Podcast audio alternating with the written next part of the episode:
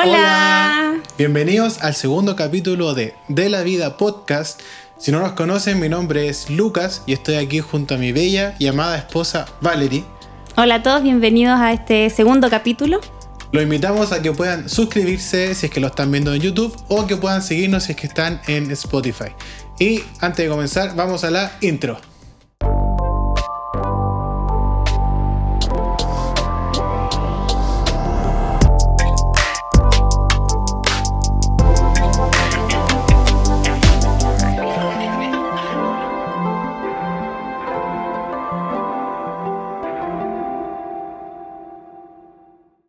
El día de hoy vamos a hablar de un tema muy muy interesante y es algo que siempre conversamos con Valerie y que siempre tenemos ganas de compartir, que es acerca de amor y relaciones. Y como decíamos en el primer capítulo, eh, nuestro lema, por así decirlo, es que no somos expertos en, en matrimonio, en relaciones, en filosofía, en teología, en nada. Pero sí podemos hablar con autoridad de las cosas que nosotros hemos vivido las cosas que nosotros hemos pasado y lo que hemos aprendido en todo este proceso. Así que desde esa perspectiva les hablamos y esperamos que les haga sentido y que, y que los pueda ayudar y pueda ser de bendición para ustedes, sea la etapa en la que estén. Claro, si entraste aquí por el título, esperamos poder em, cumplir la expectativa que tienes al respecto y si estás buscando una, una, respuesta, esperamos que nuestro testimonio, nuestra vida y lo que nosotros hemos aprendido a lo largo de nuestra relación pueda ser útil para ti. Eso es lo que esperamos. Y para comenzar este tema, vamos a hacer la, la típica primera pregunta, que es, ¿cómo nos conocimos? ¿Cómo nos conocimos? Voy a comenzar yo contando la historia. Porque creo, creo, que, perdón, muchas veces he contado esta historia, pero hace mucho que no la cuento. Y si tú eres alguna de las personas que ya la escuchaste, vamos a hacerla muy resumida ahora para que no te vayas, te quedes aquí y la escuches. Voy a comenzar yo contando la historia, porque mi historia comienza un poco antes que la de Valerie. eh, tenía yo 14 años, año 2010, 2000, 2007, ni siquiera 2010 y algo, 2007 eh, y al terminar el encuentro de jóvenes de la iglesia, yo era la primera vez que iba, ella también era la primera vez que iba, eh, llego al paradero y, y, ahí está ella, yo era un joven muy, muy tímido, eh, entonces una persona me acompañó al paradero y al llegar ahí nos dimos cuenta que estaban ellos y que también era la primera vez que iban y que también vivían muy cerca de donde yo vivo. Fue una serie de coincidencias afortunadas. Ah. Y así, una cosa lleva a la otra. Ah, hasta hoy, ese es el resumen. Ah. La cosa es que esa primera vez que la vi, a mí me gustó al tiro la Valerie. Ella estaba ahí con sus hermanos, pero a mí me llamó particularmente la atención la Valerie. Eh, pero claramente era algo muy platónico porque yo tenía 14 y ella tenía 16, entonces estábamos en etapas distintas, ¿verdad? Eh, pero ahora sí a mí me gustó. Y yo me fui ese día a mi casa pensando en que me había gustado esa niña. Ah. Oh. Ahí hay un detalle que nos dimos cuenta que vivíamos prácticamente, no sé, éramos vecinos. Vivíamos eh, a la calle de al lado de Lucas, entonces nos fuimos juntos en la micro. Y lo que para él fue ese amor platónico, para mí fue como, hoy hay un niño ahí, hay que cuidarlo porque anda con su hermanita chica y, y con mis hermanos lo acompañamos a su casa y lo fuimos a dejar. Porque ellos realmente en ese periodo se veían muy niños y yo me sentía muy grande. No sé qué, qué tenía en mi cabeza en realidad. Pero así fue. Y entonces pasaron los años. Eh, la Valerie algunos tiempos dejaba de ir a la iglesia. Después, unos años después, volvió a ir. Y, y cada vez que la veía, me volvía a gustar. Y así pasó el tiempo hasta que eh, mis papás empezaron a trabajar en una iglesia nueva, en un local. Eh, y la Valerie con su familia también estaban yendo ahí. Y empezamos a trabajar juntos en el programa de Navidad. Oh, si quieren un momento romántico para conquistar a alguien, ah, es preparando el acto de Navidad. Acto de Navidad para la iglesia. y ahí empezamos a conversar eh, durante el acto de Navidad. Después, en el verano siguiente, seguimos conversando por Messenger Para los que no Ah, saben ahí lo que es Messenger, búsquenlo. Ahí va a poner esa. Yo le mandaba zumbidos. Ese efecto. Ella me mandaba un XD. Eh, Y así comenzó esta historia. Después, en marzo aproximadamente, eh, empezamos a salir. Eh, me doy mi tiempo para salir. y después en marzo comenzamos a salir. Y en mayo comenzamos a pololear. Y así pololeamos seis años hasta que el año 2017 nos casamos. Y aquí estamos el día de hoy. ¿Conté bien la historia? ¿Algo que agregar? Súper bien. En mi caso fue como bastante espontánea, mágica, espiritual, no sé cómo decirlo, la forma en que Luca me empezó a gustar. Como él dijo, nos conocíamos varios años. Yo siempre lo, lo veía así como un niño que había que cuidarlo y la primera persona que me hizo verlo con otros ojos. Ah. Eso fue un detalle importante. Fue la abuela de Luca. E, ella me dijo un día eh, en la iglesia, ¿estás soltera? Y yo, sí, me dijo, ¿y no te gusta mi nieto? Y yo, ¿qué nieto? Pensando que tenía un nieto, así que me lo presenté y me dice, Luca. Y yo como, no, es muy chico para mí. Y ella me dijo, ay, qué exagerada, así como, ¿qué, edad tiene? No, qué exagerada. Y a ella fue la primera persona que me dijo, hizo ver a Lucas de otra forma. Nunca pensé en él de otra forma que no fuera como un amigo de la iglesia, hasta que un día de repente me empezó a gustar. No podría explicarlo y quizás podría en otro capítulo hablar detalladamente de ese proceso, pero fue bastante particular la forma. Y ahora estamos aquí, llevamos tres años y medio de casados y estamos contando nuestra experiencia que esperamos que les sirva mucho, pero así fue como nos conocimos, en resumen. Entonces ya entrando en el tema de hoy, hay algunas cosas que nos gustaría compartir con ustedes, cosas que, que, hemos aprendido, que nosotros hemos vivido y que nos gustaría mencionar, comentar, como decía la Valeria, esperando que pueda ayudarlos y que pueda ser de bendición. Particularmente nosotros hemos descubierto varios principios para que una relación sea sana, eh, funcione y sea duradera. Bueno, y el primero de los puntos que queremos compartir con ustedes tiene que ver con el perdonar. En el caso de nosotros, eh, vimos por un proceso bien interesante, específicamente el primer año de pololeo, ya que eh, éramos conocidos, éramos amigos, pero no éramos tan, tan cercanos. Eh, entonces el primer año fue un año de empezar a construir esta relación, pero por otro lado también fue un tiempo de conocernos, de ver cosas que, que no conocíamos, de, de, conocer el, trasfondo de cada uno y, evidentemente veníamos de historias muy distintas. Entonces, eh, este fue como el, proceso o, la batalla, o no sé cómo llamarlo, que tuvimos el, el primer año.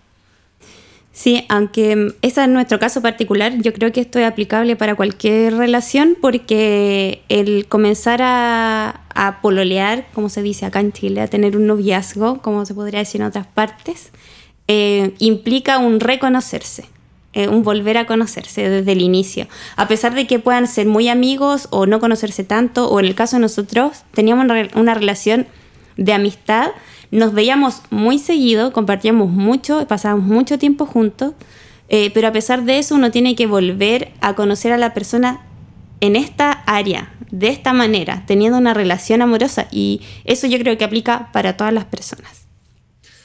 Y, y es súper importante porque también esto nos llevó a varias discusiones, eh, varias, sí, discusiones en el, en el primer año porque claro, llegábamos a cosas que, que a lo mejor algo que yo no conocía de ella y, esto me incomodaba un poco, ¿verdad? Porque, claro, porque yo conocía como una parte de la Valerie, pero, pero al empezar a conversar, a contar todas nuestras cosas así como de lo más profundo, todo lo que, habíamos, lo que habíamos vivido antes, eh, por lo menos para mí fue un proceso igual bien, bien difícil.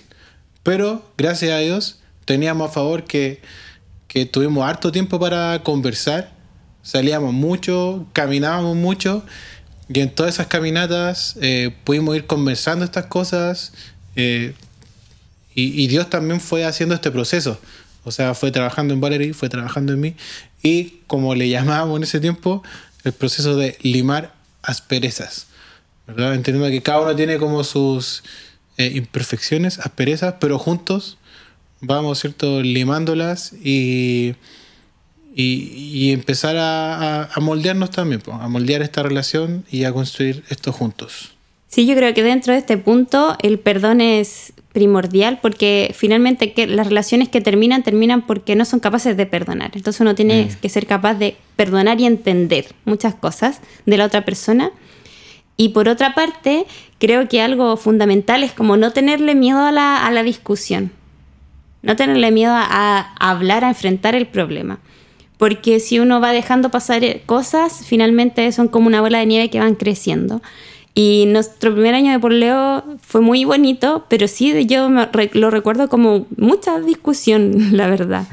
No estamos hablando ni de violencia ni de malos tratos, nada de eso, pero sí creo que gran, parte del tiempo la ocupamos en, en hablar, en hablar y tratar de llegar a acuerdos, siempre teniendo presentes que, que debíamos ceder, comprender, amar y perdonar, como, como mencionamos en este punto, perdonar.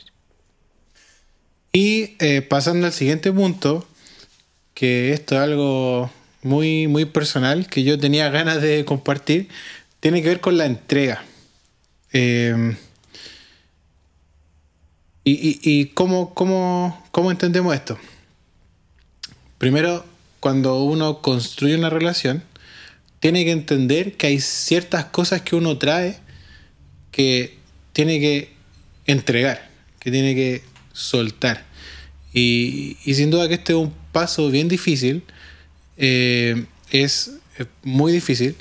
Y esto ya en mi caso personal eh, fue un, problema que tuve que enfrentar un poco más tarde en la relación, digamos en el cuarto o quinto año, eh, en el que ya era momento de tomar decisiones concretas y me refiero específicamente al matrimonio.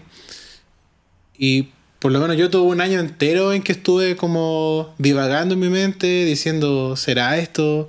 ¿No? ¿Y, qué pasa con mis planes? ¿Y, es lo otro que yo quería hacer? ¿Cierto? Y quizás ni siquiera tenía un plan tan específico que quería hacer. No era así como, yo nunca dije así como, oh, quiero viajar por el mundo antes de casarme.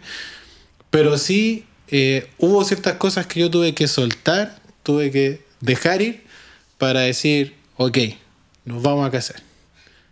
Y la Valerie se ríe porque, porque sabe que estoy diciendo esto muy sinceramente. Em,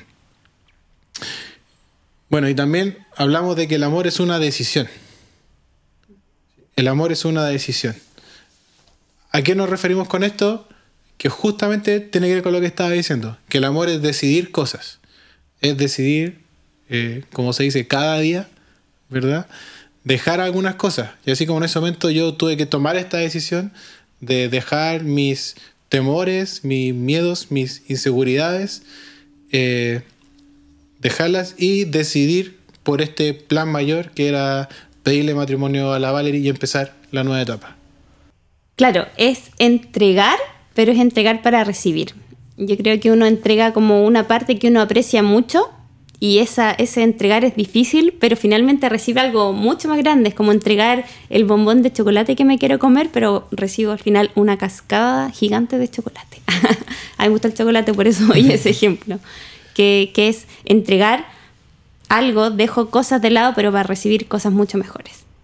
Y también una lucha que, por lo menos en mi caso, veo mucho en los hombres, particularmente quizás no es de los dos, ¿verdad? Pero en mi caso, lo que yo he, visto, que, muchos dicen como, pero ¿cómo si tengo mis planes, quiero hacer esto primero, quiero hacer esto otro primero? Y, muchas veces eso lleva a conflicto, incluso a, terminar las relaciones eh, por esta razón. Entonces creo que es súper importante eh, llegar a este punto de, de decidir y decidir entregar y decidir dejar ir estas cosas.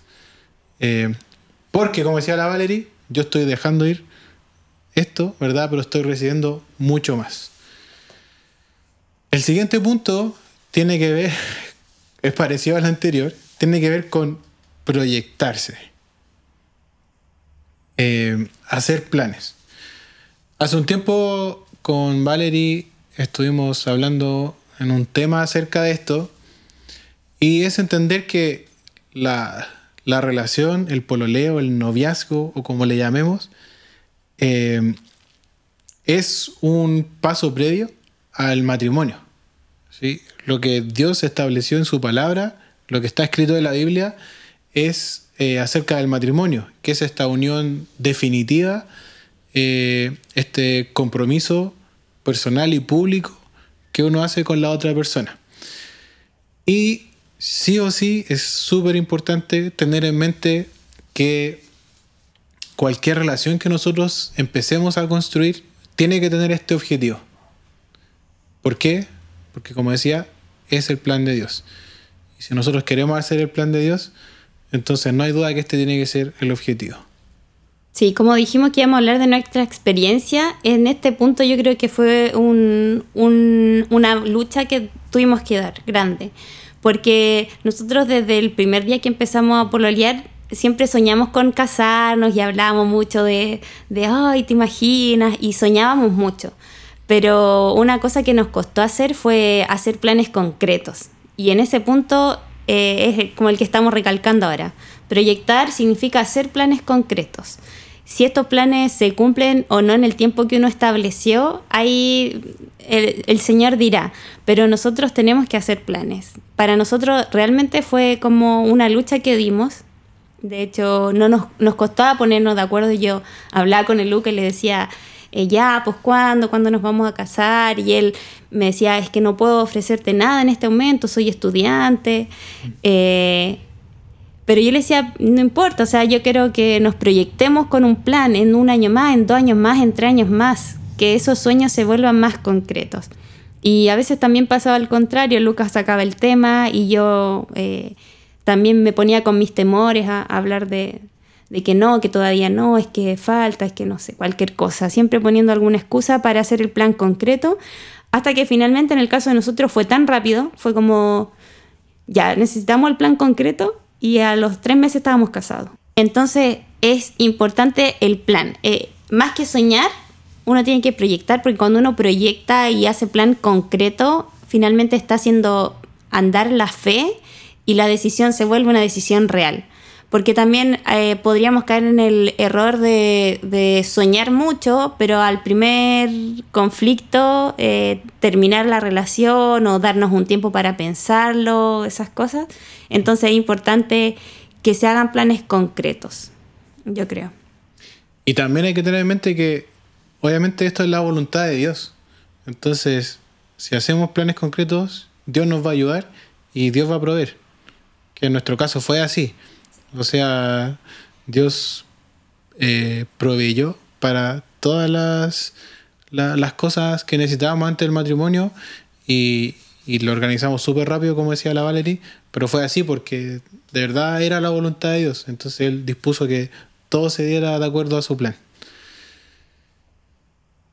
Eh, y a veces hay un poco de temor respecto a esto, como que se dice negativamente como que la mujer anda con el, con el vestido en la cartera, ¿es cierto? Eh, en el caso del hombre no se dice, pero también eh, puede pasar lo mismo. Eh, y nosotros, nuestra opinión es que eso está bien. Está bien andar con el vestido en la cartera. Está bien andar con el vestido en la cartera. ¿Por qué? Porque en el fondo esa persona tiene el anhelo de que quiere hacer la voluntad de Dios, pues. Sí. Quiere cumplir la voluntad de Dios. Está bien andar con la corbata, la humita en la, en la, mochila, para el caso de los hombres. Y el último punto que queríamos hablar tiene que ver con disfrutar. Siendo que este es un, proceso, eh, y esto es algo que Dios creó, o sea, Dios creó al hombre y a la mujer, Dios creó a Adán y Eva, y los creó para que disfrutaran esto. ¿sí? Dios creó esto para que podamos disfrutarlo. Eh, y aquí queremos mencionar que es importante vivir sin temor confiando en que esta es la voluntad de Dios. Sí, también como hablando de la experiencia de nosotros, voy a hablar por mí. Eh, ya cuando estábamos en, el último proceso del pololeo, a mí me empezaron a venir como dudas, no del amor que sentía por él, Lucas, yo sentía así profundo amor por él, me sentía muy enamorada y sabía que yo quería que él fuera el hombre que estuviera conmigo para toda la vida, pero empecé a tener temor respecto a la voluntad de Dios, entonces yo estaba como cuestionándome, ¿y si no es la voluntad de Dios? ¿Y si Dios me dijera que debo dejar a Lucas eh, como un tipo sacrificio para demostrarle al Señor cuánto lo amo.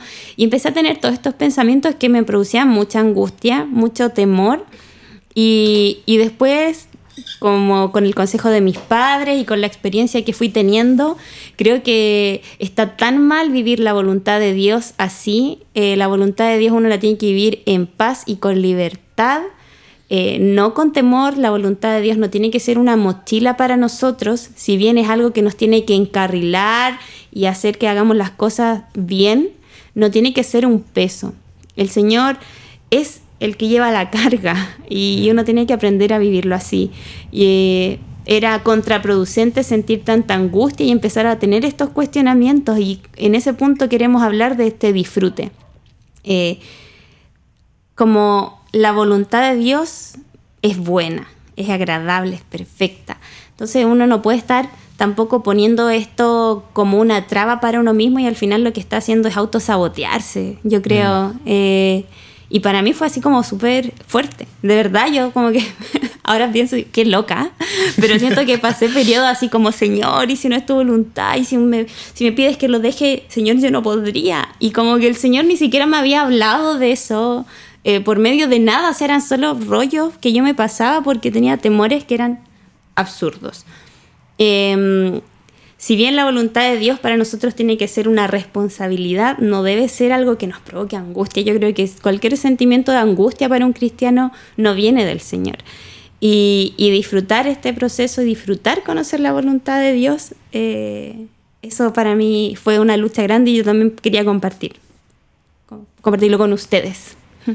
Y también es importante entender que tenemos que disfrutar cada etapa, cada etapa, no solo el, la, relación, ¿verdad? Que tiene distintas etapas mientras se va construyendo, sino también disfrutar etapas como la soltería. ¿Sí? Por ejemplo, yo sé que no en todos los casos es así, pero, pero yo en mi caso como que estuve soltero todos los años que estaba en el colegio y, insisto, no es la experiencia de todos, pero por lo menos en mi caso fue así, que yo como que decidí concentrarme en los estudios, esos años que iba a estar ahí. Eh, y, disfruté esa etapa. Disfruté porque ordené mis prioridades y, fue, por lo menos para mí, siento que fue eh, de partida. Yo siento que fue la voluntad de Dios para ese momento específico. E insisto, es mi, mi testimonio. En esto es importante también entender que todas las historias son súper distintas, todas las personas son distintas y cada uno pasa por procesos súper distintos. Esta es nuestra versión y, tampoco se la imponemos, pero, pero sí eh, es la experiencia que nosotros les podemos contar. Oye, sin ir más lejos, la experiencia de Lucas previa a que nosotros estuviéramos juntos y la experiencia mía son súper distintas. Eh, yo no puedo decir lo mismo que él respecto a, a mi tiempo previo antes de estar con él. No voy a entrar en detalle. pero son experiencias totalmente distintas porque también para nosotros es muy importante mostrarnos así como somos de verdad. Y la experiencia de Lucas el que estuvo soltero y preparándose y enfocado en los estudios. En mi caso no es ese. no vamos a, dar detalles. Eh, pero um, quizás en otro capítulo ahí podrían dejarnos preguntas que quizás quieren que respondamos, pero fue súper distinta eh, mi etapa previa a estar con el Lucas, totalmente diferente a él. Eh, fue de hecho un tiempo que estaba así como muy alejada eh, del Señor, no de la iglesia, yo seguía yendo a la iglesia, pero sí estaba muy alejada del Señor. Así que es muy distinta. Y respecto al disfrute, otra cosa que nuestro pololeo también tuvo hartas etapas y también en todas unas las tiene que disfrutar. Por ejemplo, nosotros empezamos a pololear cuando el Luca entró a la universidad, yo estaba en tercero de U, entonces muchas veces nuestra salida era como ir a la biblioteca de, de la universidad mía generalmente a estudiar y sentado uno al lado del otro estudiando eh, y después de volvernos en la micro o ir a, la iglesia después de eso. Y, generalmente nuestra grande salida era eh, comprar un acuario, que era como la bebida que tomábamos, como más sanita según nosotros. Cuando teníamos mucho dinero era un acuario para cada uno, cuando no era una para los dos. De las chicas estoy hablando, ¿cierto? Y un paquete de galletas, la frac generalmente compra o un sándwich o algo así. Eh, después yo empecé a trabajar mientras Lucas todavía estaba en la universidad, entonces fue otra etapa distinta Después el Luca empezó a trabajar, entonces como que vivimos hartas etapas y en cada una uno se tiene que ir adaptando. A veces uno va a tener para hacer grandes salidas, a veces no, a veces vas a tener mucho tiempo, pero lo importante es ir adaptando la relación, eh, ser flexivo. ¿Flexivo? No, flex, ¿cómo se dice? Flexible. Flexible. Lo importante es ser flexibles eh, en la relación y, disfrutar cada etapa, realmente cada etapa que uno, que uno tenga para vivir. Hubo momentos en que nosotros nos veíamos todos los días, después yo me fui a vivir a otra ciudad y nos veíamos muy poquito, pero ir, ir disfrutando cada etapa, eso es lo importante. Bueno, hay tantas cosas que decir respecto a las relaciones, pero eso es lo que queríamos entregar el día de hoy. Sin duda vamos a hacer una segunda o tercera y tercera parte tal vez.